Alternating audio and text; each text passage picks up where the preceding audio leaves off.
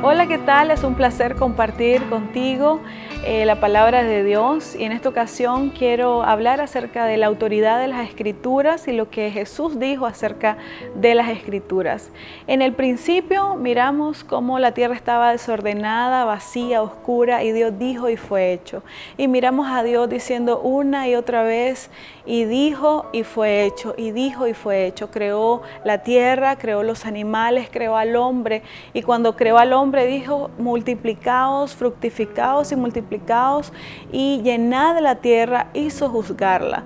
Entonces aquí podemos ver cómo Dios tenía todo planeado y cómo su palabra tenía la autoridad de crear las cosas. Pero también vemos a la serpiente queriendo imitar y decir, eh, algo y la serpiente le dijo al hombre y de verdad Dios dijo esto y el hombre escuchó a la serpiente e hizo lo que la serpiente le dijo.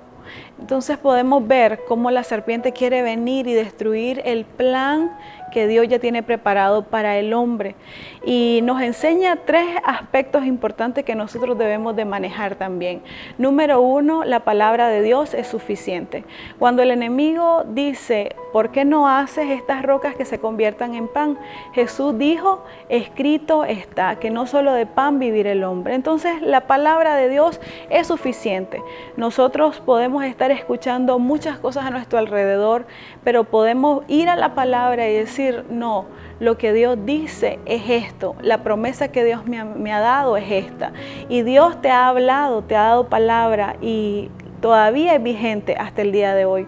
Número dos, podemos ver que la palabra de Dios es coherente. En Salmo 91 Dios dice que va a proteger a su pueblo, pero en Deuteronomio habla de que eh, debemos de obedecer sus mandamientos. Entonces estas dos cosas están ligadas y vemos la coherencia. Dios quiere bendecirte, Dios te promete cumplir los anhelos de tu corazón, pero también debemos de obedecer sus mandamientos. Y número tres, la palabra de Dios tiene autoridad. Cuando nosotros eh, oímos a nuestro alrededor muchas cosas, debemos de saber de que todo el mundo puede decir cualquier cosa, pero lo que ya está escrito es la última palabra. Escrito está. Si esto ha sido una realidad para Jesús, también es una realidad para nosotros. Jesús nos enseña de que la palabra de Dios es suficiente y Él la tenía en su corazón. También la tuvo en su mente, entendiéndola, comprendiéndola y obedeciéndola con toda su voluntad. Yo te invito en este día a que tú puedas obedecerla y saber que la palabra de Dios es suficiente y poder encontrar ahí los recursos del cielo para declarar lo que Dios ya dijo. Esta es la autoridad de las escrituras y en esa es donde nos debemos de fundamentar nosotros, en la palabra de Dios.